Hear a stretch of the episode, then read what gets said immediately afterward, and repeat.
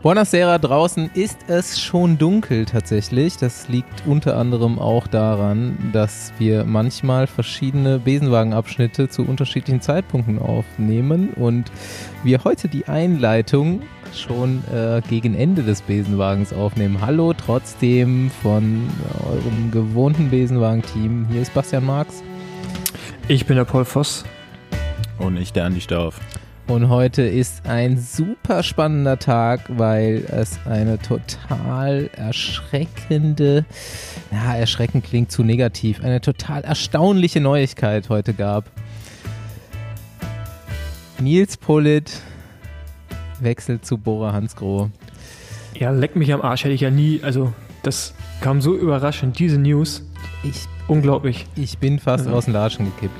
Ich auch. Ich wusste gar nicht, wohin mit mir. Ich war so geschockt von dieser News, dass ich fast vergessen hätte äh, zu erzählen, dass Besenwagen, der Radsport-Podcast von Rafa CC, angeschoben wird. Im Speziellen von Rafa Custom. Wir kümmern uns um eure Custom-Trikots. Keine Sorge damit. Und jetzt, ja, äh, wollen wir das kurz diskutieren? Wir konnten, wir haben ja, also keine Ahnung, man konnte es sich kaum vorstellen, dass das passiert, aber Bora Hansgrohe hat sich verstärkt mit der Giraffe der Trainingstiere. Ich wusste gar nicht, Ja, die, Giraffe Giraffe ist aus dem, die Giraffe ist jetzt endlich aus dem Sack. Die Ja, Giraffe genau. ist aus dem Sack. Ja, super äh, nachvollziehbarer Einkauf, meiner Meinung nach. Also, da haben ein paar von unseren Hörern, als wir das heute Morgen geteilt haben auf Instagram, schon auch konnten es gar nicht glauben und nachgefragt, dann sind, ob das das sind Sinn keine richtigen Hörer. ob das Sinn machen würde und so weiter. Und er macht mega Sinn. Also erstens mal habe ich schon einige Aufhörgerüchte von Sagan vernommen und andererseits ist, glaube ich, äh, Emanuel Buchmann froh um jeden Fahrer, der sein Teamzeitfahren verschnellert bei einer möglichen Tour de France. Ja, ähm, das auch, ne? Aber ich glaube, das ist jetzt gar nicht der, ähm, der Grund, warum, warum sich Bora Nils da ins Boot holt. Ähm, ich meine, ist mir jetzt heute auch nochmal wieder bewusst geworden. Wir haben jetzt ein deutsches Team, Bora Hans Grohe, mit Buchmann für die Gesamtwertung bei eben der Tour de France oder bei einer anderen großen Rundfahrt. Max Schachmann für einwöchige Rundfahrten oder vielleicht sogar noch mal länger. Er weiß ja noch nicht so genau. Auf jeden Fall aber für die äh, Ardennen-Klassiker. Ardennen-Klassiker. Dieses Jahr fährt er auch die Kopfstein-Klassiker. Äh, dann eben Polit. Polit, sorry. Ähm, ja, eigentlich den besten Deutschen für die, für die bis jetzt äh, nordischen Kopfsteinpflaster-Klassiker. Nee, nordisch sagen wir nicht wieder, sagen wir nochmal. Doch, irgendwie schon, ne? So Doch, kann man schon sagen, ja. für die flämischen äh, Rennen auf jeden Fall. Und äh, ja, Pascal Ackermann, einer der besten Sprinter der Welt. Also alles deutsche Fahrer in einem deutschen World Tour Team. Äh, jetzt in der Pressemitteilung hat Ralf Denk zwar nochmal betont, dass sie auch ähm, den Fokus auf Internationalität äh, waren. Jetzt Bei- kein bei rein deutsches Team werden. Also sie wollen keine deutsche Nationalmannschaft werden, aber ich meine, wenn wenn es die Möglichkeit bietet, als deutsches Team, wenn es von der Ausrichtung her passt, warum nicht? Kann, Äh, kann man ja spannend. auch ausländische Facharbeiter reinholen. Ja, eben. Also Internationale Helfer, unsere guten Freunde äh, aus Österreich genau. sind mal wieder, wie in der Geschichte so oft, nur als Unterstützung jetzt äh, dabei. Junge, Nein, Junge, das Junge, Junge. äh, wollen wir jetzt natürlich nicht die, die Leistung der Jungs schmälern. Also die deutschsprachige äh, Fraktion bei Bora Hans Groß ist einfach super stark. Also ähm, Ist schon geil, also ne, braucht man, braucht man jetzt nicht irgendwie das Licht unter den Scheffel stellen. Ähm, das, äh, es wird halt, die machen keine halben Sachen, ne? So, es wird echt äh, ich einfach bin jetzt. gespannt, auch wie das so äh, harmoniert zusammen. Ne?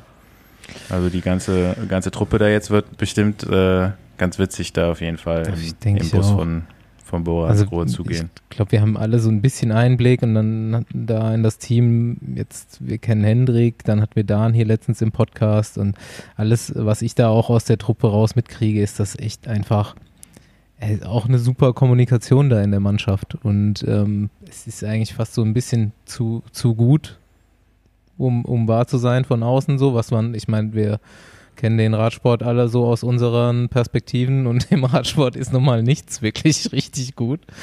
Aber hey, let's see.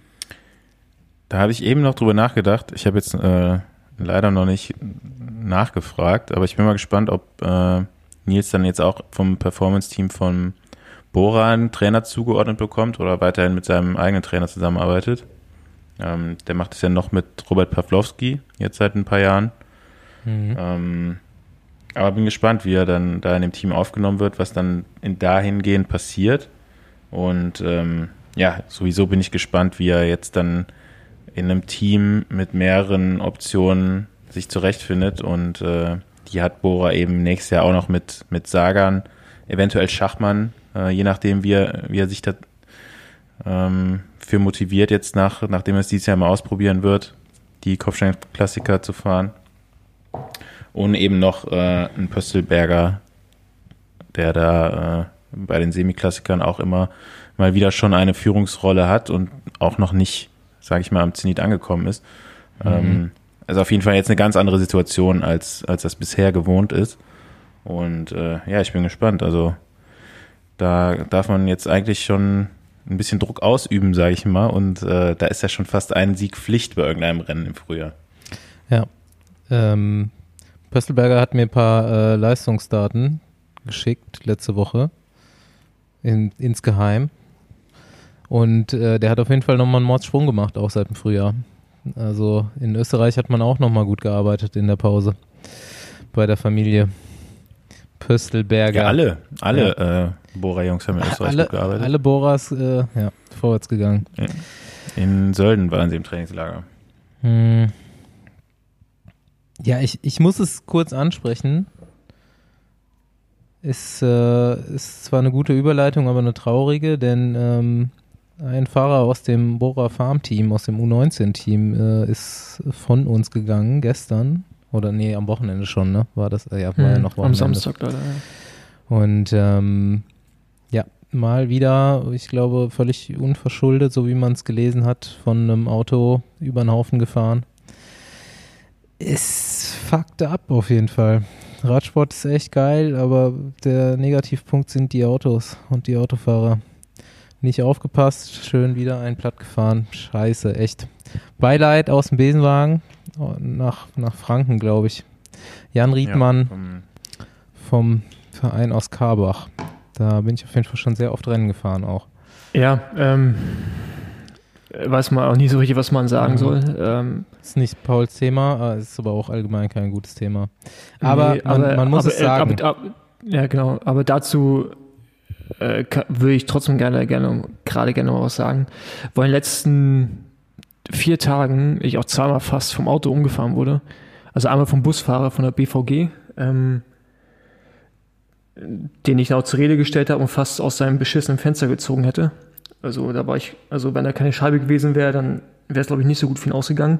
Und heute auch wieder ein älterer Herr, leicht übergewichtig in seinem viel zu kleinen Auto, der auch dachte, dass er mir zeigen muss, wo der nicht vorhandene Radweg ist äh, und seine Motorhaube so ein bisschen Richtung Hinterrad gedrückt hat das sind, also in letzter Zeit habe ich irgendwie das Gefühl, dass es ähm, dahingehend echt immer krasser wird und auch die Aggression Radfahren gegenüber. Ich habe mich ja auch schon mal anders, anderweitig hier geäußert, aber mir, mir geht das gerade so dermaßen auf den Sack und ich habe so eine Aggressivität Autofahren gegenüber, die einen versuchen zu maßregeln, die ganze Zeit unbegründet, vor allen Dingen auch, ähm, dass ich bei mir auf jeden Fall auch echt an so einem Punkt bin, dass wenn irgendwann mal der falsche mir sich im Weg stellt, auf jeden Fall, also ich dann vielleicht auch ein bisschen so, ja, meine Fassung verliere, weil das so ein Wut in mir aufkocht, wenn ich dann solche Neu äh, News lese, mhm. was leider passiert ist. Das sei einfach Unvorsichtigkeit, so, ne, also das ist, das sind ja, Dinge, die, die, die dürfen nicht passieren, die sollten nicht passieren und das ist einfach so krass und äh, ja. Einfach mal ein 17-jährigen das Leben kostet. Das ist echt, das ist einfach keine, keine Option. So, und das musste dir äh, bewusst sein, wenn du in so einem Auto sitzt. Ist mir auch noch nie passiert. Selbst ich fahre echt eigentlich, oder ich bin im Leben echt viel Auto gefahren, aber es ist mir noch nie passiert, dass ich irgendwo rausfahre oder abbiege und was übersehen habe. Okay. Ja, okay, egal. Ähm, ja, wir schicken nochmal Beileid an die Familie und ähm, hoffentlich. Ja, man kommt halt aus dieser Bubble auch nicht raus, ne? Ich meine, wir reden auch nur zu Radfahrern, die das irgendwie auf dem auf dem Schirm haben und du kannst nicht zu so Autofahrern reden, die Radfahrer abhaten immer. Ja, ist auch Ja. völlig unverständlich, wie, wie man ja einfach so eine Dreistheit haben kann, wenn es bewusst ist, ne? wie Paul jetzt das Beispiel genannt hat, ähm, in einem Kraftwagen zu sitzen und irgendwie einen Radfahrer zu bedrängen oder so. Das ist absolut unverständlich und da, da kann man gar nicht drüber diskutieren. Das ist einfach total hirnverbrannt. Ähm, aber auf jeden Fall noch auch nochmal an der Stelle mein Beileid an ähm, die Familie von Jan Riedmann und äh, die Teamkollegen. Ähm, zurück zu einem Thema, was du letztens nochmal angesprochen hast, Andi, Team Aero. Team Aero besteht ja aus äh, unserem Wissenschaftskonsortiumsvorsitzenden Rainbow und Pete. Pete ist bekannt aus äh, Radfahrten wie 608 Kilometer nach Berlin. Ah, jetzt kriege ich das mit dem Team Aero erst zusammen. Ja.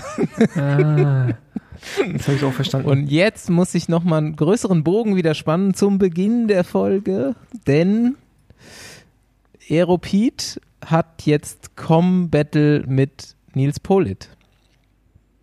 Pete hatte nämlich Anfang des Jahres oder in der Corona-Breakdown-Phase, wo er auch ein bisschen mehr trainieren konnte als sonst, äh, Nils den Com äh, Schmidt-Brück abgenommen. Von unten bis ganz oben. Und den hat sich Nils jetzt am Sonntag wieder zurückgeholt. Aber mit nicht viel Vorsprung. Und jetzt wird zurückgeschossen. Andi weiß, äh, wo das ist. Es wird spannend. Ja, überrascht mich jetzt auch erstmal ein bisschen, dass äh, Pete den überhaupt geholt hat. Ja, der, Ähm. der, ist, der ist gar nicht so langsam. Der ist, Ist, halt, der, ist ja kein, kein äh, unumkämpfter Com, glaube ich. Ne? Nee, Also nee. ist ja auch von so einer großen, äh, von so einem Trainingstreff, von so einer Trainingsgruppe, äh, Standardrepertoire auf der Runde. Ähm, ich weiß nicht, wie lang fahren die da ungefähr darauf? Also Ähm, unter 10 Minuten? Nee, oder? nee, Pete ist 13 Minuten Ja, 36 und Nils jetzt 13 Minuten 25 oder irgendwas in dem Dreh rum. Es sind 11 Sekunden. Wie viel Watt? Nils ist 474 Watt gefahren für 13 Minuten. Äh, Und was wiegt der? weiß ich nicht. Pete's Vorteil ist ja, wie schon erwähnt, wie man ahnen Dass kann, die, die darauf fährt. Aerodynamik.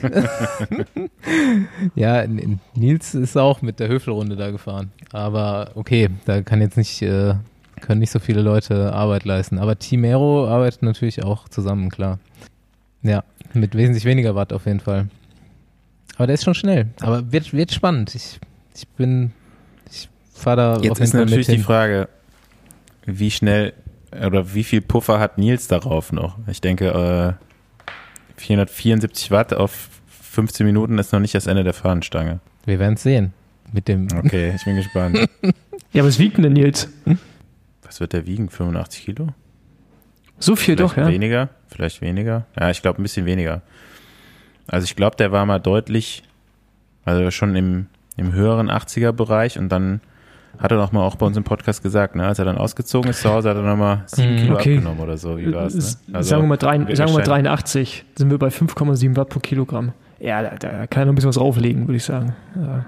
Ja, Ja, denke es ich ist auch. eigentlich ist spannend eigentlich, ne? Bei so einem großen, schweren Fahrer habe ich mir noch nie, also habe ich selbst überhaupt keine Erfahrung mit den Watt pro Kilogramm Werten an der Schwelle, weil ja gut, ich meine 13 Minuten ist nicht Schwelle, aber wie, ich meine jemand mit über 80 Kilo kommt ja nicht an 6 Watt pro Kilo Schwelle, Doch. aber nicht viel höher. Nicht viel, aber schon über 6 Watt pro Kilogramm. Wir, wir, Also, also nicht Schwelle, nicht Schwelle, aber äh, ja, was die so über 20 Minuten Hm, fahren, ist 20, schon ja. mehr. 20 Minuten, okay, ja. Aber so ein, ne, ich meine, so ein Bergfahrer fährt 20 Minuten über 7 Watt pro Kilo. Aber genau da hängt es ja auch, warum dann jemand wie Nils nicht. Ja, der um Berg ist auch nicht so flach, ne? Es Nee. hat schon steile Stücke. Ja, der deswegen, ist vorne, ähm, vorne bergig und hinten raus nochmal steil. Und zwischendrin ist aber so Aber- ein Flachstück. Team Aero hat jetzt zum Großangriff ge, geblasen und die äh, schneiden sich jetzt auch den halben Lenker ab und machen nur ein Kettenblatt und äh, Nee, nee, nee. Plan? Ich glaube, dafür ist der Berg nicht steil genug, beziehungsweise. Nö, einfach, ich glaube, wir, wir fahren da mal zu viert hin. Ich kann da nicht so viel leisten. Vielleicht mache ich das letzte Steilstück, das geht immer ganz gut. Ähm, aber Rainbow kann schon ganz gut äh, drücken. Und dann haben wir ja noch Matsche dabei. Der ist eigentlich auch immer über, übermotiviert und relativ schnell. mal gucken. Ich werde berichten. ja, da gehen sie wieder los, die, die Strava-Kämpfe. Ja, Ja. Aber es, ist- ich meine, äh, was kannst du dir als Hobby mehr wünschen, als dass du gegen World Tour Fahrer, dass der das auch annimmt dann, ne? Das ist ja cool, ist ja irgendwie cool. Der Paul solange man eine Chance hat. einige, einige Bestzeiten gepurzelt. Also deine Bestzeiten wurden vom Thron gestoßen. Habe ich jetzt ein paar Mal gesehen auf Social Media Kanälen. Ja, aber die wurden alle mit dem Alubock gefahren und ich hab, bin bis jetzt noch nicht nochmal hingefahren mit dem Aero-Renner. Vielleicht bin ich relativ zuversichtlich, dass ich mir die Dinger zurückhole. Relativ zuversichtlich. Und über eine Minute habe ich Weizleben noch gut im Sack. Also da muss er noch ein bisschen trainieren, um da meine Werte zu fahren. Ja, sehr gut. Ähm, ja, habt ihr noch irgendwelche ähm, romantischen äh, Stories aus eurem Privatleben, bevor wir über äh, richtige Radrennen reden? Nö, ich habe gerade Nachricht gekriegt, dass ich äh, Corona-negativ bin. Das freut mich. Herzlichen Das heißt, ich, ich darf mich tatsächlich morgen sechs, 16 Stunden ins Auto setzen nach, nach Rumänien. Nö, sonst äh, nichts weiter zu erzählen. Ne? Ja, ich, hab, ich bin jetzt hab schon einen kleinen Motivationsschub bekommen, Uh. äh, nachdem ich jetzt hier Samstag Strade Bianca geguckt habe. Äh, für unser kleines Projekt Ende Oktober, falls es dann stattfindet. Und habe mich jetzt äh, in die Vorbereitung begeben. Also Ja, ich habe eher Angst, dass du absagst. Ich bin ja auch kurz vorher noch mal im Trainingslager. Ah ja? Ja, Maciej macht, ähm, wenn es stattfindet, weiß man ja alles nicht, aber Maciej wird 40 jetzt bald und hat sich einen Biketrip gewünscht und wir fahren äh, eine Woche nach Sizilien mit den Crossern darum. Und das machen wir Anfang Oktober, also passt das ganz gut. Schon mal an die italienische Wärme anpassen. Ja, beim Training bin ich noch nicht, aber ich mache jetzt erstmal Gewicht. Weil ich glaube, das kann ich auch nicht so gut gleichzeitig machen.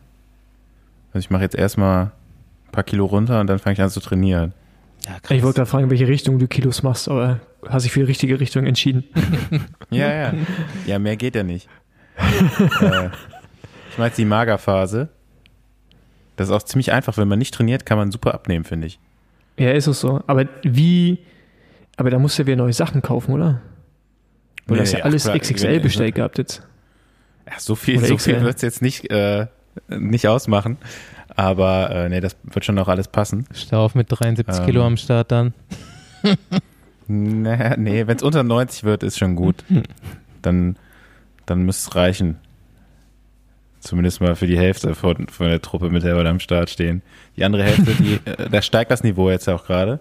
Ähm, Paul hat ja schon seine äh, Vertragssportler da jetzt mit, mit an den Start gestellt, um ihn zu unterstützen, weil er wusste, Basti, äh, wir können ihm da höchstens in der ersten Rennhilfe, Rennhälfte eine Hilfe sein. Ich äh, auf dem ersten Kilometer vielleicht. Aber ich habe auch noch jemanden, den ich mitbringe.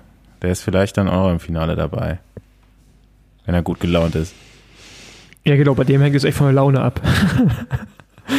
Und von dem Abend Ja. zuvor auf jeden Fall auch. Aber wenn er schlecht gelaunt ist, dann gewinnt er. Das, Ja, das kann gut so- passieren. So, ja. wie, man, wie ich den einschätze, wird der vorher auch noch ein bisschen trainieren gehen. Ja, der ist auch, glaube ich, ganz gut im Training. Also Okay. der fährt schon, der fährt schon regelmäßiger. Ja, zu dem Rennen, wir kommen später nochmal genauer dazu, aber Strade Bianca war ja jetzt gerade gewesen, wir haben es alle mehr oder weniger gesehen. Ähm, ein Thema, was ich nochmal rauspicken wollte, weil es nicht so richtig was mit dem Rennen zu tun hat. Es war so ein bisschen Colnago-Woche, die erste World Tour-Woche. Gaviria hat Das gewonnen. habe ich aber auch gedacht. Und, und Formulo wird Zweiter bei Strade Bianca. Äh, auch hätte keiner mit gerechnet. Also ich auf jeden Fall nicht. Formulo ist äh, in keinem Medium gefallen. Aber der hat sich ja scheinbar äh, da was ausgerechnet. Der hat sich ganz gut vorbereitet. Ja, gut, jetzt, den hat im Vorfeld keiner so auf dem Schirm, ne? Aber ich sag mal, in Nee. Form ist er schon jemand, der bei dem Rennen eine Rolle spielen kann. Dass Ja. er da jetzt Zweiter wird, äh, hat jetzt, glaube ich, keiner so gesehen. Ich weiß nicht, wie er das, äh, wie, mit welchen Ambitionen er da wirklich am Start stand, aber ähm, ich habe es mir auch in dem Augenblick gesehen, äh, gedacht, als ich ihn da vorne gesehen habe. Ich denke so, ach, gibt's doch nicht, ey, jetzt nicht, dass der jetzt gleich hier noch mit dem Colnago, äh, der Italiener, beim ersten italienischen World Tour Rennen oder beim ersten World Tour Rennen überhaupt in Italien das Ding abschießt. Colnago mit Campagnolo, Ähm. das ist echt noch die letzte Bastion. Und Chippo Ja. Fit. Einer der letzten Fahrer im World Tour Peloton mit Chippo Fitting. Der hat eine Offset-Stütze drin und den Sattelanschlag hinten. Ja, und da sieht aber auch im Rad auch so aus, als wenn er nicht, als, als wenn er nicht so schnell ist, wie er es ist. Weißt du, also was ich meine Ja. von der Körpersprache. Würdest du nicht denken, dass er irgendwie annähernd explosiv ist, aber ist er ja. War schon Und- stabil. Und der hat natürlich auch Trikot, was richtig Italian-like ist, mit ganz vielen Sponsoren drauf. So, so ganz, ganz viel passiert da auf dem Trikot und auf den Socken überall. Was ja auch mal so ein bisschen Italian-Style ist bei den Teams. Ja. Manche Leute funktionieren Habt ihr halt übrigens gesehen? auch so. Also, apropos Socken, ne? Es ist ja mittlerweile auch bei, den, bei jedem, beim letzten äh, World Tour Team angekommen, dass man Aerosocken fährt im Jahr 2020. Ähm, aber habt ihr gesehen, dass sich Bettiol im Finale die Socken runtergezogen hat? Ist euch das Ja. aufgefallen? Nee. Wegen der Kante? Ja, genau. Der dachte, jetzt ist das Rennen gelaufen, jetzt ich werde sicher Vierter, mache ich noch mal ein bisschen was für die Farbe. Ähm, nee, ich denke mal, auch, weil es so ultra heiß war, ne? Dass dann irgendwann gesagt hat, so, Mhm. ey, mir brennen die Füße, ich mach mal die Socken runter. Krass. Kennt man ja. Ja, was habt ihr, habt ihr sonst die ganzen Rennen, habt ihr noch die Kette bekommen, wann was wo abgelaufen ist oder? Nee, ich habe heute was, also ich habe heute so ein bisschen geguckt, einerseits dieses Rennen, was da im Regen untergegangen ist in der Lombardei. Ähm, da aber auch gar keine Ergebnisse geguckt. Was ich heute gesehen habe, es ist ja noch diese Tour de Occitane oder wie das heißt, was da Mhm. in die Pyrenäen reingeht, was relativ gut besetzt ist und wo trotzdem irgendwie Bike Aid dabei ist. Ähm, Die sind aber in den letzten Jahren schon immer bei der Rundfahrt dabei gewesen. Das war Ah, für okay, äh, Route Süd. Und, ah ja. das ist die, okay, Route Süd. Occitanie. Ähm, Occitanie. Vom ja, Podcast, Ja, vom Podcast hier von Google vorlesen lassen. Was ich ähm, heute im Speziellen aus der dritten Etappe mit einer Bergankunft, die Bernal gewinnt, mitgenommen habe, ist Platz Nummer 34. Christopher Froome mit fünf Minuten Rückstand. Mm, Der ist von vorne gefahren auch, ne? Das ist, ein, das ist das erste halbwegs stabile Ergebnis jetzt, was ich mal sehen wollte. Das ist auf jeden Fall gut. Und was ziehst du jetzt für Schlüsse raus? Ja, dass er auf jeden Fall noch Radfahren kann. Okay. Auf der Etappe irgendwie mit Peresurt und so drin, ne? Nur dann fünf, äh, fünf Minuten Rückstand äh, zu kassieren, ist auf jeden Fall okay. Me- Meinst du, gibt das dem Team-Eigner, Chef, Manager von Israel Startup Nation jetzt ein gutes oder ein schlechtes Gefühl? Mal so, also, ja, nicht so richtig gut ist auf jeden Fall. Aber, aber ähm, ist, für mich ist jetzt erstmal so der, die Grundfrage geklärt, ob der überhaupt noch richtig Rad fahren kann. Ich hätte noch ein Ergebnis, worüber ich reden will.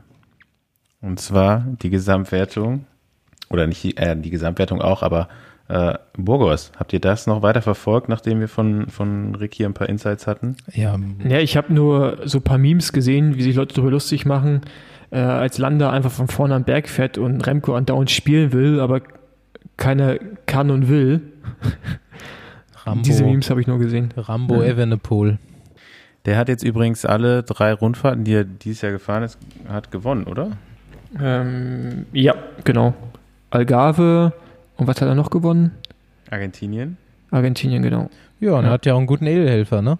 Genau. Da- Das ist auch so krass, ey. Und äh, eigentlich, wenn man jetzt auch schon, denkt man so, boah, krass, der fährt ja jetzt im, als Neoprofi auf Rang 3 äh, in der Gesamtwertung, aber der gewonnen hat, ist halt noch mal jünger.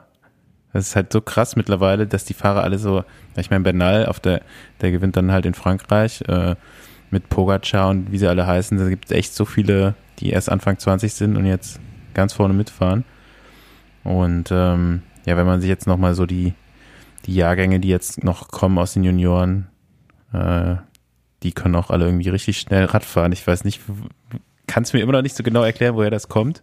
Ich, äh, ich kann aber mittlerweile die Ich alten fast nicht mehr ernst nehmen. So, ich, Ja, oder wie, ich weiß nicht, wie man, wie fühlt man sich dann, ne? Wenn Ja. so, so ein Lander, so, was denkt er sich so, ey, jetzt fahren hier die Kinder an mir vorbei. scheiße.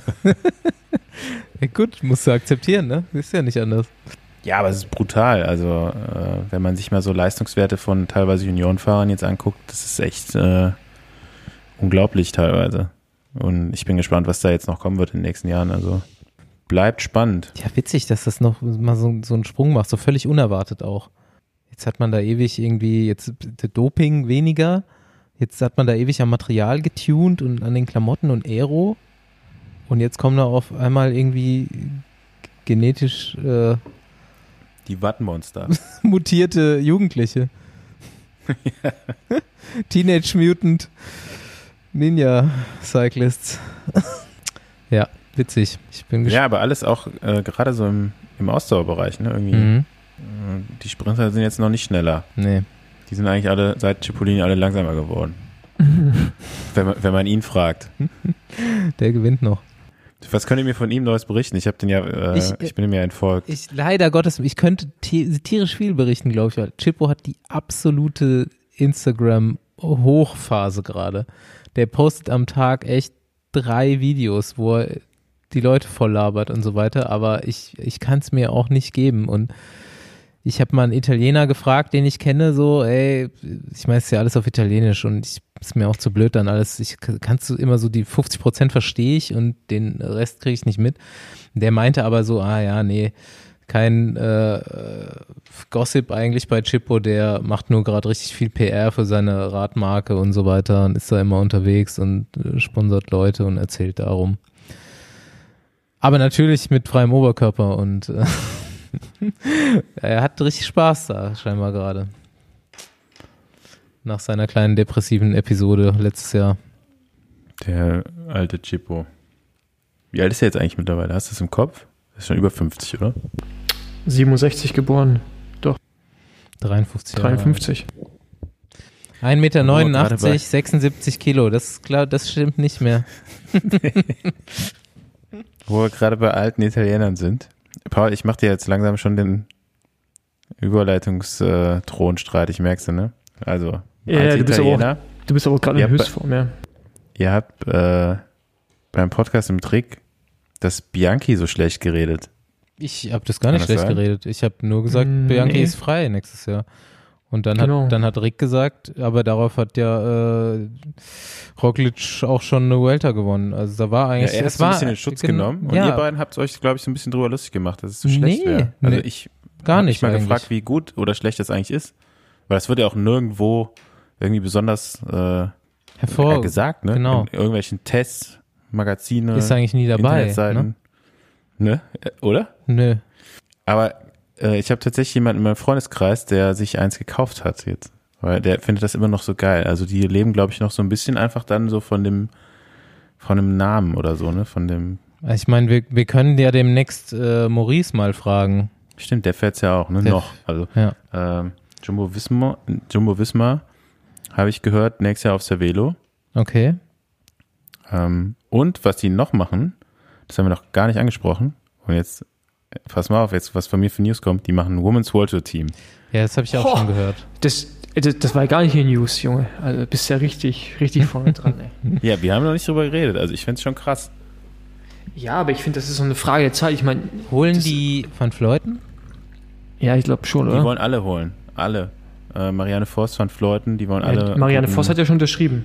Niederländerinnen äh, in das Team holen, ja. Also es wird das Überteam wahrscheinlich werden. Hm. Aber ich finde es super interessant, weil das jetzt neben Track äh, und Sunweb schon das dritte, oder gibt's noch eins? Movistar Ja. hat auch Mhm. ähm, Ja, und äh, Mitchelton Scott. Mitchell Scott, ja, okay. Ist jetzt nicht mein Fachgebiet. Aber ähm, Ja, da fährt die so- van Fleuten, Mann, die Weltmeisterin. Kann man schon mal wissen. ja, ich war, die kenne ich, aber ich, wo die jetzt fährt, keine Ahnung.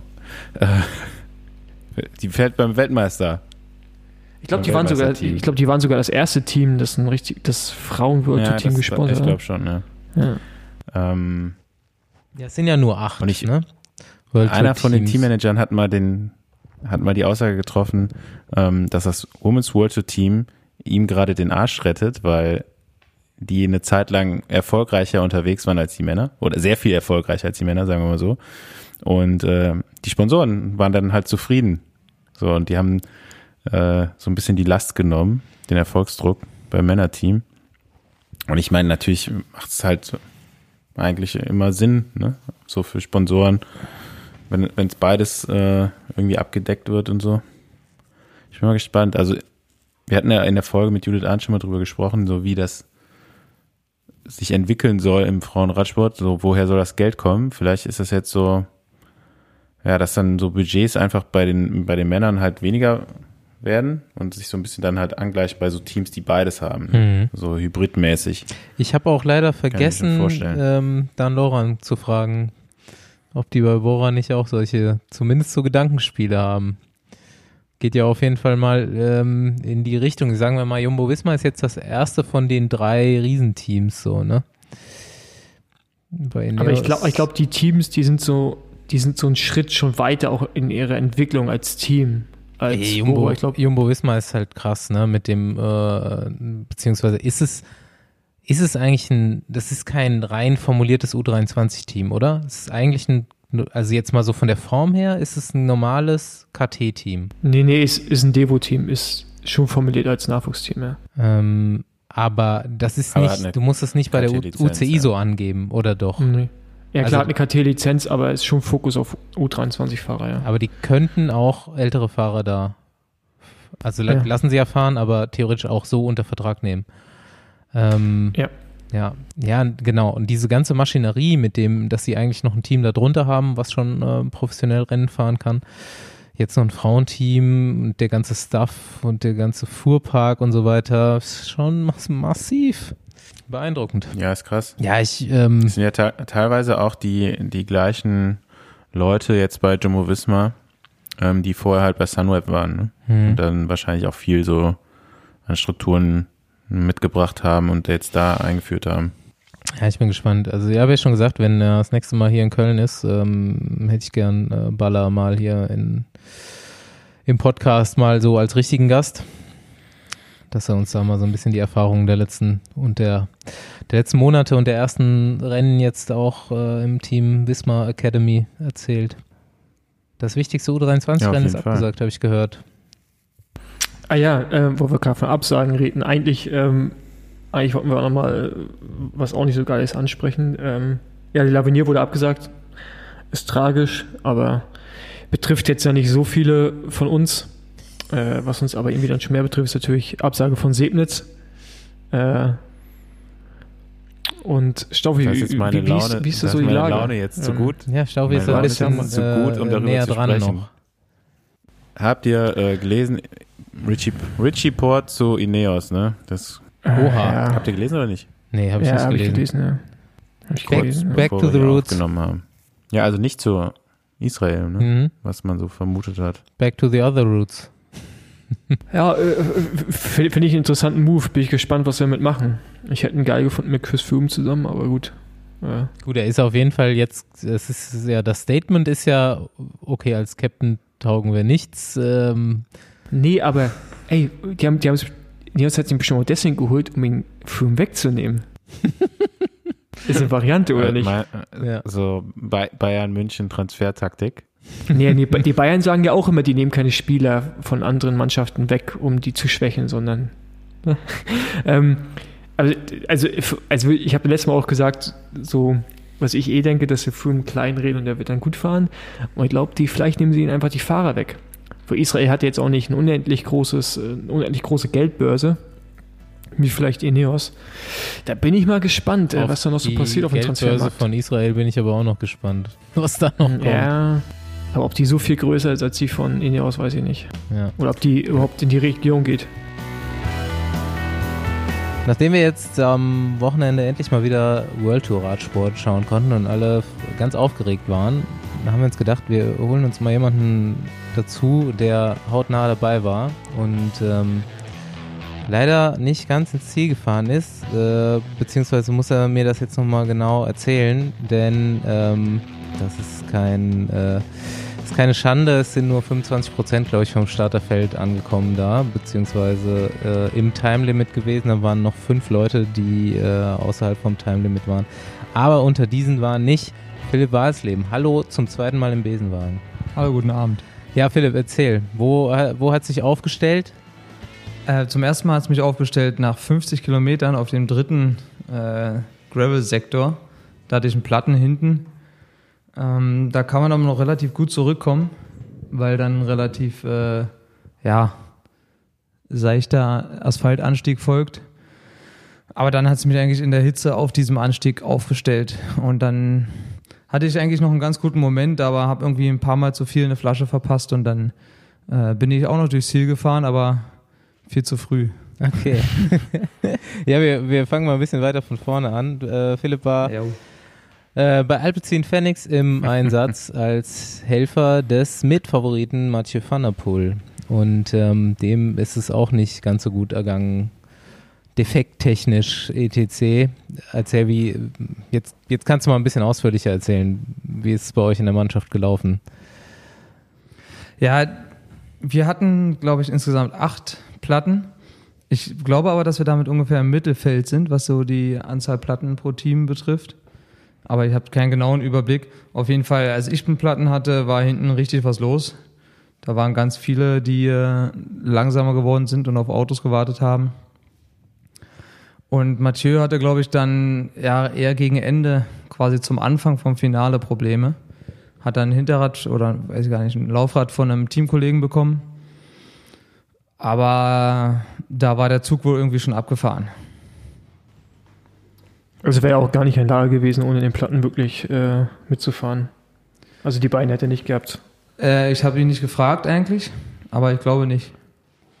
Also kann gut sein, dass er die Beine nicht hatte, weil ähm, gut, dann kommt man auch nochmal hin, wenn es unbedingt sein muss und bezahlt Aber dann erst später. Aber auch das hat ja nicht geklappt. Ja, Jungs, wo habt ihr das geguckt? Habt ihr es geguckt? Mm, ich konnte es nicht gucken, äh, wo ich im Auto unterwegs war und äh, der Eurosport-Player nicht funktioniert hat. Richtig, richtig gut. Ich habe mich auch richtig gefreut.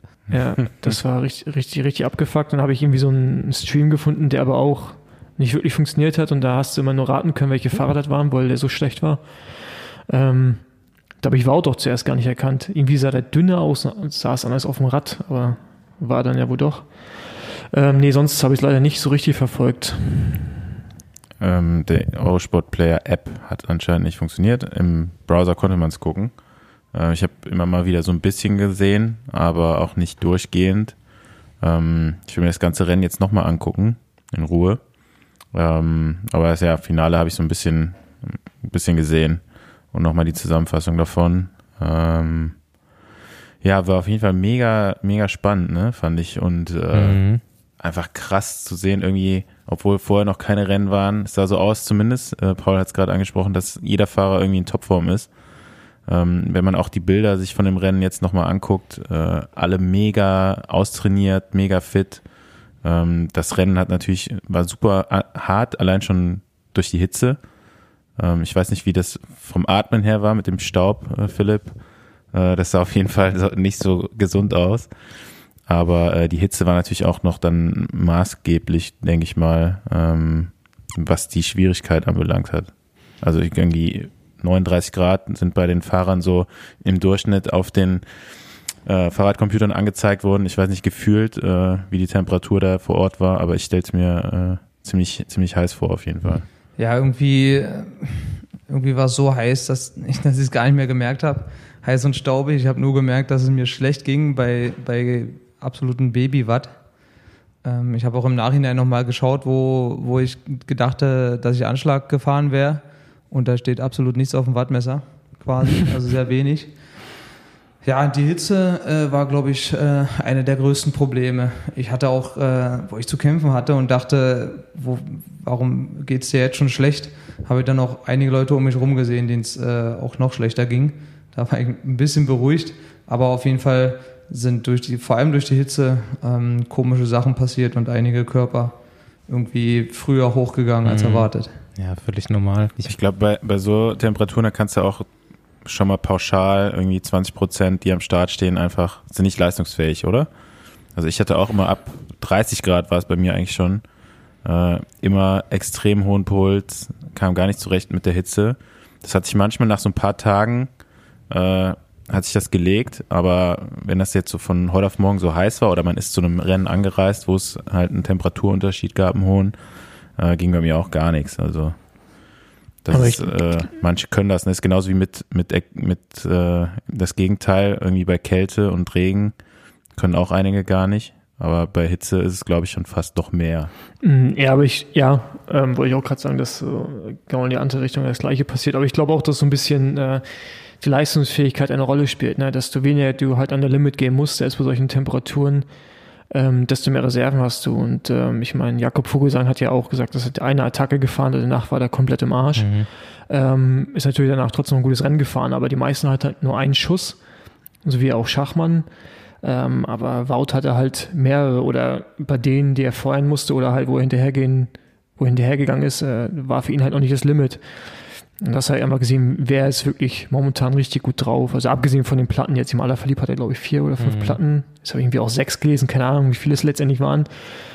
Aber das war dann wirklich schon so voll auf Stärke, ne, am Ende. Ja, jetzt ja. mal, jetzt mal abgesehen davon, dass man das Schachmann äh, gegönnt hätte, natürlich da am Schluss. Äh, wie geil, äh, wie geil ist das für äh, Fanat, das Rennen zu gewinnen, dass er da, ich glaube, im ersten Jahr Zweiter wird, im letzten Jahr Dritter. Zweimal Dritter. War er zweimal Dritter, echt? Mhm. Naja, okay. Und dann jetzt halt alleine in diese äh, letzte Steigung reinfährt und äh, das Ding jetzt holt. Und diesmal hat er es wahrscheinlich dann vorher schon gewusst, dass er dann nicht absteigen muss. Vielleicht, das habe ich, nicht so, hab ich nicht so gefragt.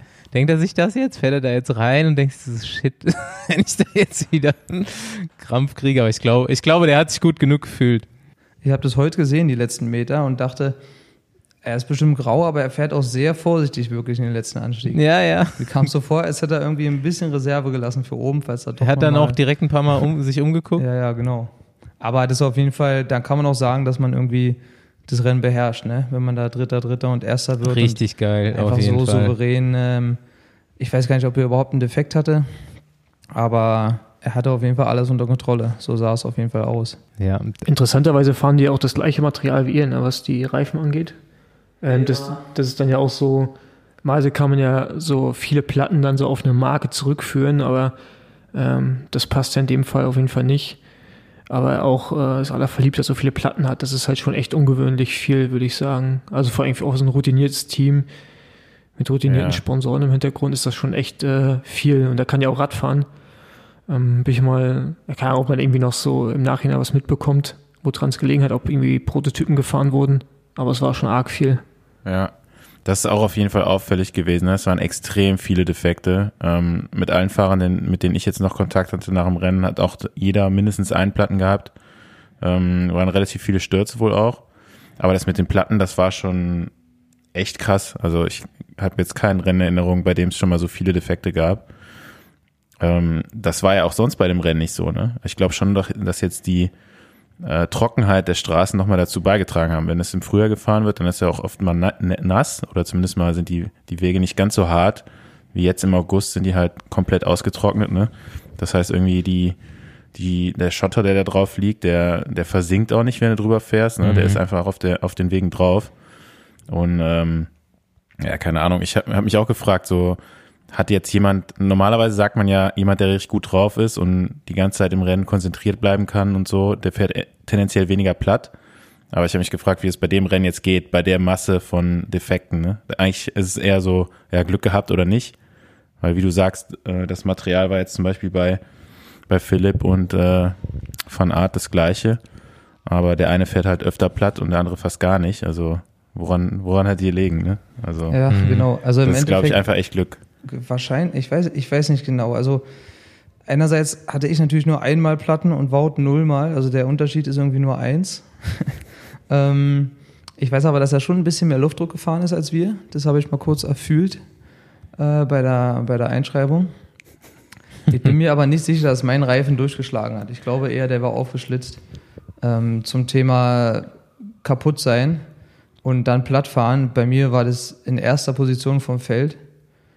Also da war ich, und da hatte ich volle Kontrolle und habe jedes Loch gesehen und jeden Stein und äh, hat mich auch selber überrascht. Also irgendwie war es wirklich komisch und ich weiß noch nicht genau, woran es liegt. Aber es ist auf jeden Fall an der Grenze zum, also es ist glaube ich fast nicht mehr episch, sondern ein Stück überepisch, sodass es keinen Spaß mehr macht.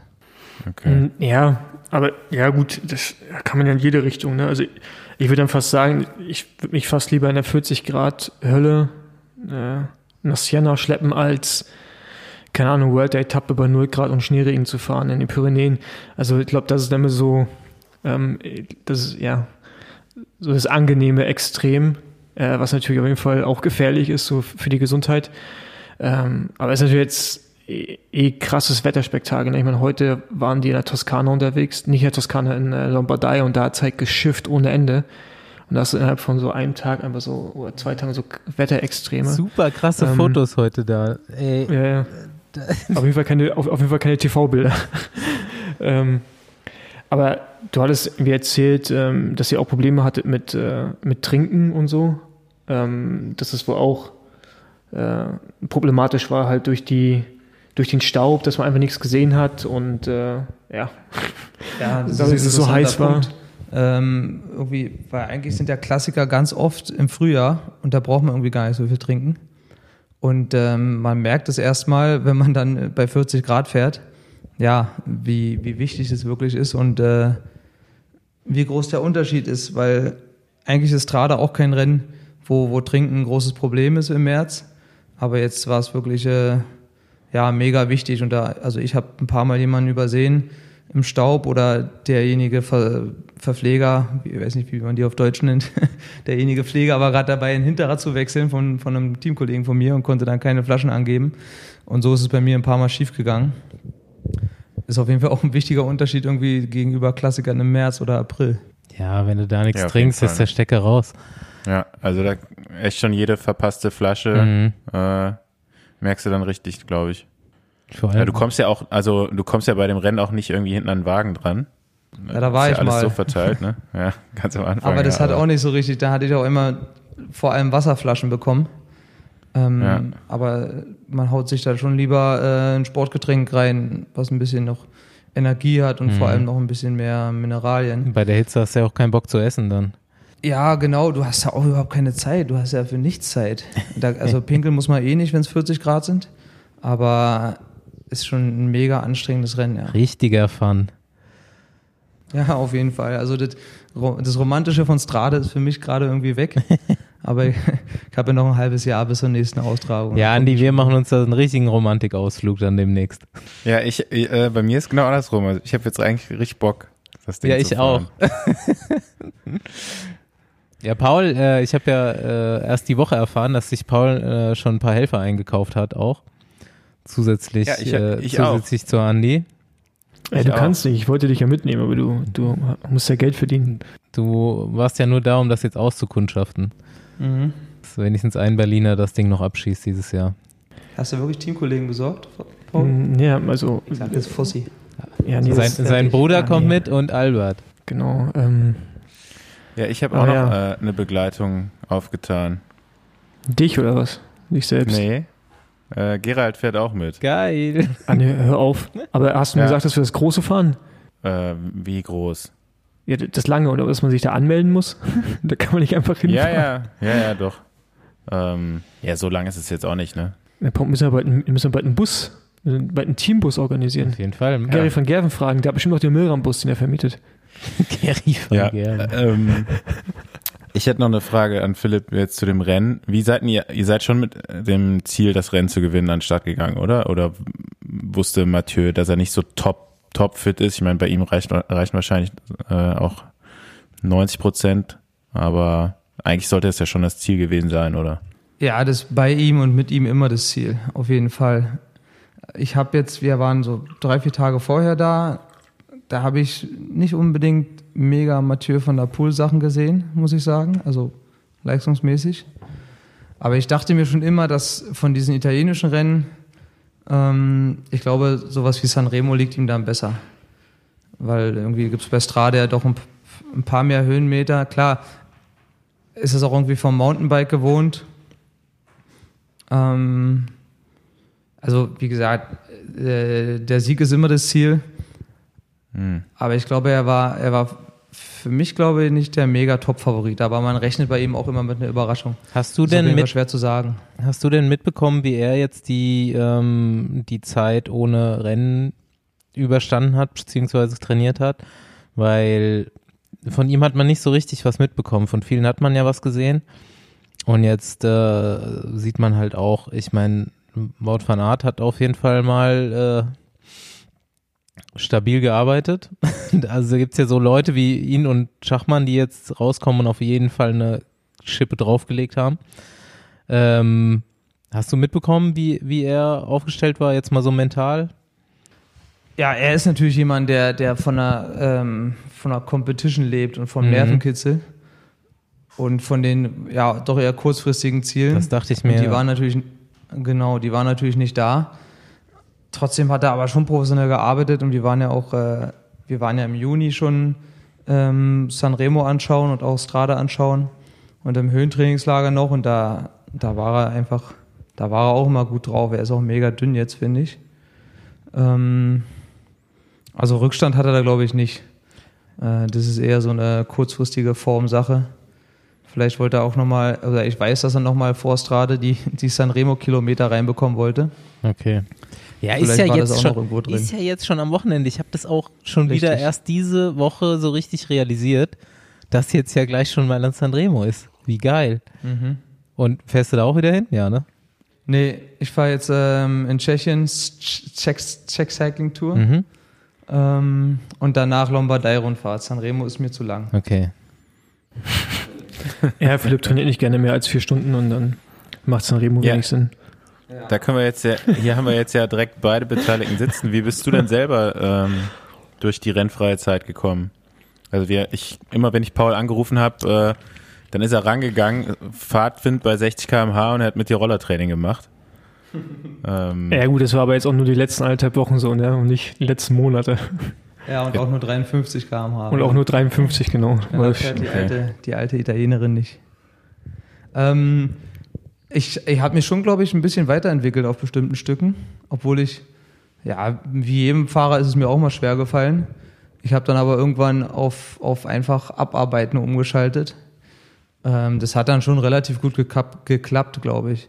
Ich bin ja irgendwie immer noch in der Umstellung vom Crossfahrer zum Straßenfahrer und habe jetzt, glaube ich, langsam, ich werde jetzt 33, kriege ich langsam die Straßenfahrerumfänge hin und finde so, also früher war vier Stunden lange Einheit für mich und jetzt sind so sechs Stunden lange Einheit und fünf Stunden schon fast normal. Aber das war eigentlich der, der größte Arbeitspunkt äh, überhaupt vom, vom nicht nur diesen Sommer, sondern auch in den letzten Jahren.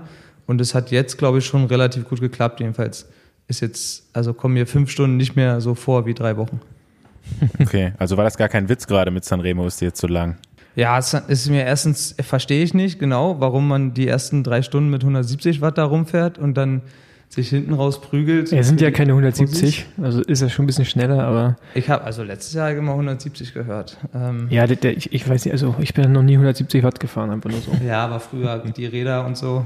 Ja, das ist, sind wir halt langsamer gefahren. Also das ist ja, sind wir halt einfach langsamer gefahren. Nee, aber ähm, also, also Sanremo muss man, also verstehe ich nicht, dass, also ich, ich finde gut, dass du dieses Jahr nicht fährst, weil das würde auf jeden Fall alles versauen. Das ist so wie äh, Strade Bianca jetzt, weil ich meine, jetzt ist nicht, ist nicht der Originalkurs bei Sanremo, aber das muss, das muss man schon mal gefahren sein, das ist einfach ein geiles Rennen. Also, Ja, vielleicht ist es auch besser, wenn ich mal fahre, aber bisher habe ich damit nicht so große Emotionen, obwohl es am Fernseher schon geil ist. aber ich muss natürlich da irgendwie auch äh, Philipp ein bisschen äh, schützen. Also hier bei uns dauerhaft fünf und sechs Stunden zu fahren, ist auf jeden Fall auch äh, mehr Mentaltraining als, äh, Mhm. als physisches Training. Kann ich nachvollziehen. Ja, warum hast du gerade gesagt, das würde jetzt nicht so gut passen, wenn er jetzt Ja, äh, Frage. fahren würde? Ja, das, das hat er einfach nur so gesagt. Natürlich wird es gut passen. ja, ich wollte gerade sagen, inzwischen kennt, äh, kennt Paul mich. Also ich glaube auch, dass also ähm, Philipp wird da nicht Ja. um Sieg mitfahren, aber ich glaube, dass Philipp äh, im Finale auf jeden Fall bei Mathieu wäre, bin ich mir ziemlich sicher. Aber gut, das ist, entscheidet halt die Teamleitung, ne? Nee, weil, als du gerade gesagt hast, wird jetzt nicht so gut passen. Äh, Ich habe irgendwann mal so ein Zitat gelesen von einem Trainer und der meinte, ein Wettkampf ähm, bringt jeden guten Trainingsplan durcheinander. Und äh, ich glaube auch deswegen sind jetzt viele auch auf einem so hohen Niveau schon aus, die, aus dieser Zeit rausgekommen, weil man hat es in den letzten Jahren auch irgendwie immer äh, mehr beobachten können, dass gerade so die, die Gesamtwertungsfahrer bei den großen Rundfahrten immer weniger Renntage in der Vorbereitung haben und dann auch äh, Teams das jetzt auch schon jetzt für die Eintagesrennen und so ausprobiert haben. Und ich glaube, man fährt tendenziell schon weniger Rennen in der Vorbereitung als noch vor ein paar Jahren. Und ich glaube mal, je nachdem, wie viel oder wo, woran man arbeiten will, braucht man ja auch mal eine gewisse Zeit. Und ich glaube, wenn man jetzt so wirklich die, die letzten Wochen, Monate so konsequent, wenn man das geschafft hat, mental ähm, trainieren konnte, kann man vielleicht jetzt nochmal auf auch einem ganz anderen Niveau äh, rauskommen, als man vielleicht jetzt mit einem normalen Saisonverlauf gewesen wäre. Was sagst du dazu als hm. Trainer? ähm, ja, keine Ahnung, also ich, ich gebe dir da auf jeden Fall recht, was die Rundfahrer angeht. Also was jetzt ein Tagesrennen betrifft oder auch kürzere Rundfahrten, weiß ich gar nicht. Also ich finde es halt schon schwierig, ein, ein Training so hart zu gestalten, dass du quasi diese Rennenhärte, ne, die auch gerade so bei einem Tagesrennen hast, halt nicht die Zeit, dich einzurollen, ähm, wirklich reinbekommst. Da musst du schon extreme, extreme Umfänge fahren. Und um die fahren zu können äh, und auch Intensitäten, muss der Sportler halt einfach in der Lage sein, ne, das auch äh, äh, mental zu verkraften. Ich glaube, da ist dann eher so die, die Hürde und ich finde, das hast du jetzt aber auch bei Strade auch ein bisschen gesehen. Es haben ja alle gut trainiert, aber du merkst, glaube ich, jetzt schon, wer noch einen Ticken härter trainiert hat. Also das siehst du auch allgemein so bei Bora Hans Krohl zum Beispiel. Und ich glaube, das macht nochmal äh, noch mal einen Unterschied. So, ähm, bei den Rundfahrten, es wird sich, glaube ich, schon auszahlen, dass jetzt die Rundfahrer mehr Zeit hatten, zu sich vorzubereiten und, und konsequent an Schwächen arbeiten konnten oder an Stärken. Ähm, also für die Eintagesrennen, ich glaube, das ist halt ähm, extrem hart, da wirklich rein über Training diese Wettkampfhärte und diese, ja, diese mhm. Intensität in die Muskeln zu bekommen, äh, ohne dass du ohne dass du Radrennen hast. Ähm, ich meine, du siehst ja auch bei den Frühjahrsklassikern, das dauert ja für einige immer so, so ein Teil so ein bisschen, bis die wirklich ins Rollen kommen. Ich glaube, das wird jetzt auch nicht unbedingt viel anders sein. Und äh, wie gerade schon gesagt, Leute wie so Wout oder auch äh, Bora, die haben sich, glaube ich, auch richtig gut die Karten gelegt im Training. Und das siehst du halt jetzt auch direkt. Ähm, dazu kann man mal sagen, dass Gregor Mühlberger Elfter wird. Das ist auch eigentlich ein brutales Resultat dann noch als Helfer. Ja. Es sind, ähm, ich habe es schon mal gesagt, nur 42 Leute im Zeitlimit ins Ziel gekommen, 50 Leute überhaupt. Der Rest äh, ist did not finish. Und bei den Frauen sieht es genauso aus. Ich weiß nicht, da sind wahrscheinlich ein paar weniger gestartet, aber da sind auch nur 45 Leute im Zeitlimit und noch ein paar mehr reingefahren. Ähm, da wird Lisa Brennauer achte. Das ist, glaube ich, auch ein richtig sportliches Rennen gewesen. Und äh, auch ein sehr beachtliches Resultat. Liane Lippert, die ja sonst so von den äh, deutschen Ladies immer relativ weit vorne bei den schweren Rennen rumstrahlt, wird da nur 16. Was heißt nur? Auch erstmal. Aber die Führung verteidigt, ne? In, mm, genau, ja. World Tour. Oder Pro Tour. Ähm, heißt World Tour, Pro Tour? Women's World Tour. Women's World Tour, ja.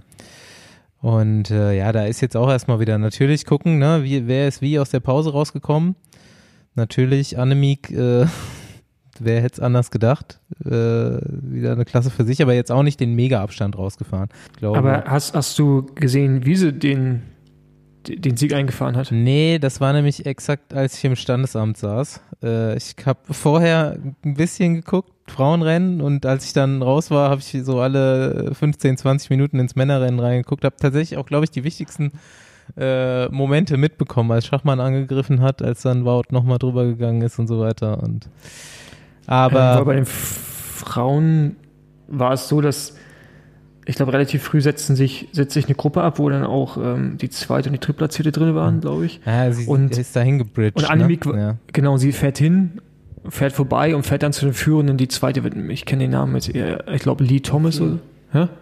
Also Lee Thomas ist dritte. Ah, Lee Thomas ist dritte, genau. Ja, genau.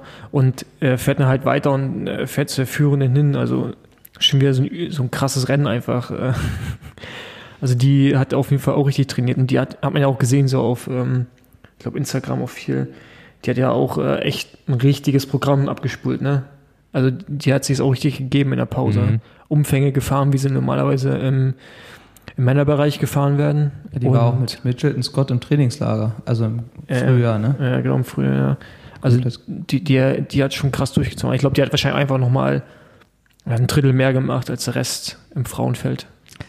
Wer auch am Start war, war hier unsere Kölner Kollegin Lynn Teutenberg. Die habe ich heute nochmal kurz versucht zu kontaktieren. Die hat das, wollte ich mir da auch nochmal eine Sprachnachricht zum Rennen reinziehen. Sie ist leider auch nicht ins Ziel gekommen.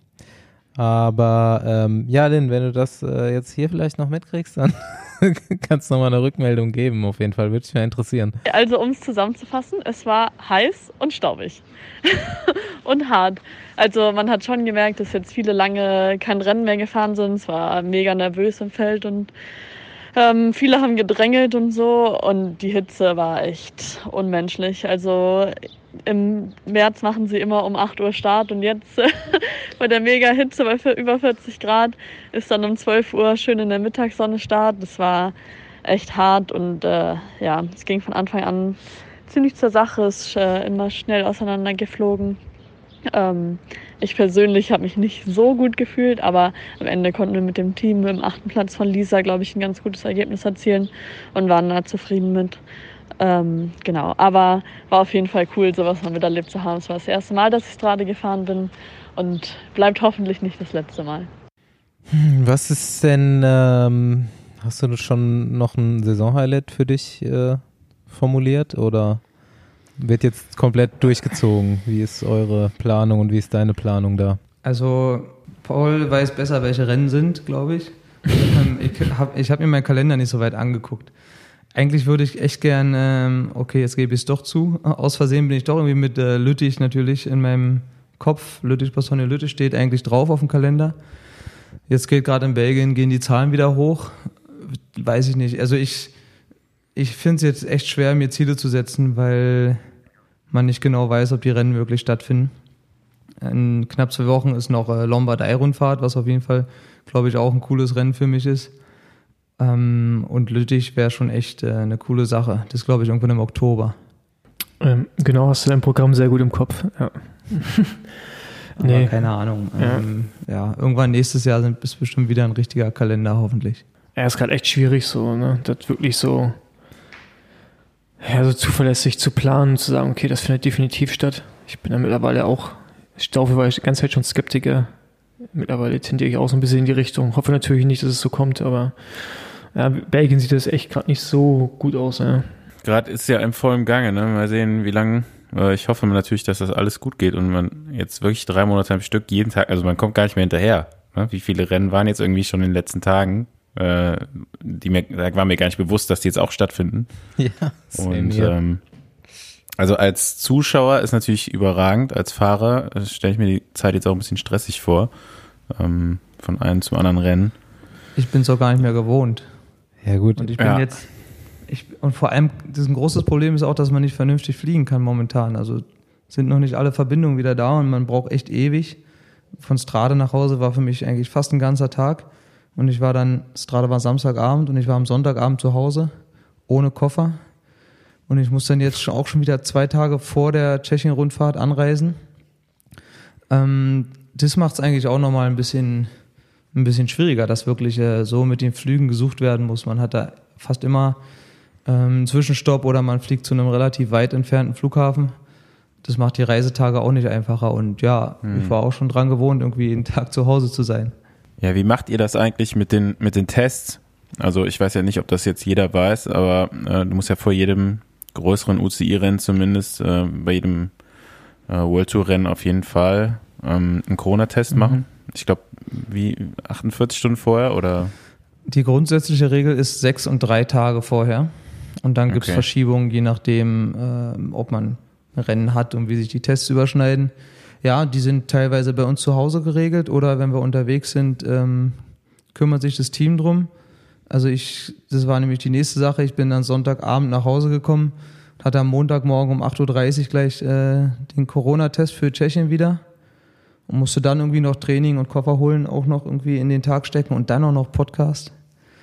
ähm, nee, aber die Tests, ähm, ja, da kümmern wir uns, wenn es die Zeit zulässt, selber drum. Und die, in unserem Fall tragen wir die auch finanziell selber. Es ist aber auch, glaube ich, von Team zu Team unterschiedlich. Ja, das kommt nochmal dazu, das ist irgendwie zeitlicher Stress und daran ist es auch irgendwie ein bisschen äh, jedes Mal abwarten, ob man auch wirklich quasi da durchkommt und negativ ist. Und ich bin, ich habe am Mittwoch vor Strade zum Beispiel meinen Test gemacht und ja, wenn ich dreimal das Wort Corona höre, habe ich schon gleich irgendwie Halsschmerz und Husten und frage mich dann bis Donnerstagmorgen, äh, frage ich mich, ob ich da wirklich äh, negativ bin. Und dann überlegt man sich, was passiert jetzt eigentlich, wenn aus Versehen einer positiv ist. Und es war irgendwie schon Anreise. Also Versehen. oft ist es nochmal irgendwie eine Belastung. Ähm, und man rennt natürlich auch bei jedem Test in eine medizinische Einrichtung. Äh, Vielleicht kannst du an der Stelle jetzt ein bisschen Geld sparen. Jetzt für Reiserückkehrer gibt es den Test ja umsonst. Also jedes Mal, wenn du jetzt vom Rennen nach Hause kommst, kannst du direkt einen Corona-Test machen am Ja, Flughafen. hätte ich wirklich machen können, ja, habe ich mir auch schon gedacht. äh, muss ich beim nächsten Mal besser recherchieren. Aber da ist das Problem, glaube ich, dass man, wir müssen ja dann irgendwie unseren Test schriftlich bekommen und auch am liebsten relativ schnell und da die offiziellen Stellen lassen sich da mehr Zeit als unsere Ja. gute alte Charité Sportmedizin. Da bin ich eigentlich äh, relativ gut Okay. betreut. Vor allem das Geile heute Morgen war, ich bin mit dem Rad hingefahren, auch zur Charité, und dann höre ich halt Philipp aus dem Hintergrund rufen. Ich wusste nicht, dass er auch einen Termin hat, weil wir halt auch LKT einmal komplett getestet haben, weil wir morgen nach Rumänien fahren. Ja, und dann war da äh, fröhliches äh, morgendliche Testen angesagt Ja. für die Radsportler. Und seitdem hängt er jetzt den ganzen Tag schon zusammen ab. Und seitdem haben wir uns nicht mehr verlassen. Ja. Nee, ich habe extra alleine trainiert, weil als ich Fossi morgens gesehen habe, dachte ich, mit der Wade kann ich jetzt nicht zusammen trainieren fahren, weil dann habe ich schon nach Samstag den nächsten mentalen Breakdown. Bin ich lieber alleine gefahren. Richtig so, richtig so. Gute Also, Einschätzung. also gut in Form, unser Paul, oder eher, eher Mhm. so wie immer? Nee, wir haben uns lange, glaube ich, nicht auf dem Rad gesehen. Aber ich habe auch noch keine Nachricht bekommen, dass meine äh, Babelsberger Fußballstadion Com wieder geklaut wurde. Insofern, Ja, um die würde ich mir momentan auch keine Sorgen machen, weil mom- momentan würde ich dich beim Training mit äh, in der Half Reading Competition auf jeden Fall kaputt machen. Ziemlich sicher sogar. nee, ich habe ja mein Wattmesser, ich bleib dann einfach. ich muss ja auch machen, was mein Trainer sagt und bleib dann Ja, einfach. dein, dein Trainer schiebt den Regler ein bisschen nach rechts rüber und dann läuft das. ja. Äh, nachdem du dieses Jahr schon die Tour de France gefahren bist, zumindest mal die virtuelle, kannst du vielleicht auch noch mal kurz was Immerhin. zu sagen. Ja, wie sieht's aus nächstes Jahr mit äh, Mathieu, Tour de France, Alpecin Phoenix? Ist das der große Plan oder wie, wie, inwieweit bist du da informiert? Also die virtuelle Tour de France ist ja ein Baustein ähm, für die richtige Tour de France, ne? weil man muss ja auch sich mit der ASO gut verstehen. Und ich glaube, das ist relativ offiziell, weil es auch schon mal irgendwo ähm, stand, dass wir relativ gute Chancen haben auf die Tour 2021. Anscheinend hat, äh, ich weiß nicht, wer gerade Chef von der ASO ist. Die haben sich aber auf der Genau. Beerdigung von Raymond Polidor mit den äh, unseren Teammanagern drüber verständigt, äh, dass es klappen sollte. Das ist, das ist auch äh, ein schöne, Ja, schöner Anlass auf jeden Fall. Aber jedenfalls, man sieht sich da, also die, die verstehen sich gut und ähm, ich äh, habe so gehört, dass, es, dass wir da relativ gute Chancen haben. Und ähm, gut, ich glaube, momentan fahren da acht Leute. Aber falls das der Fall ist, ähm, werde ich natürlich alles machen, damit ich bei den acht bin. Ja, geil. Ja, Fossi, musst du gescheit Pläne schreiben, ne? Du, der kriegt, der kriegt bis jetzt nur gescheite Pläne. Meinst du echt? ja, gut, Ja, dann, müssen wir halt dann läuft sicherlich es. nochmal. Dann läuft es. Ja, du, Also- zur Tour kriege ich den schon. Okay, keine Sorgen. dann, dann, kann, dann kannst du mir einfach deinen Plan von damals aufschreiben und dann kann er auch nochmal das Bergtrikot holen. Yes. Nee, weil. Also vom Fahrradtyp seid ihr eigentlich relativ ähnlich, oder? Nee, aber das geht ja nicht, weil dann bin ich ja nicht mehr der letzte Deutsche, der das hatte. Bist, bist, du, bist du echt?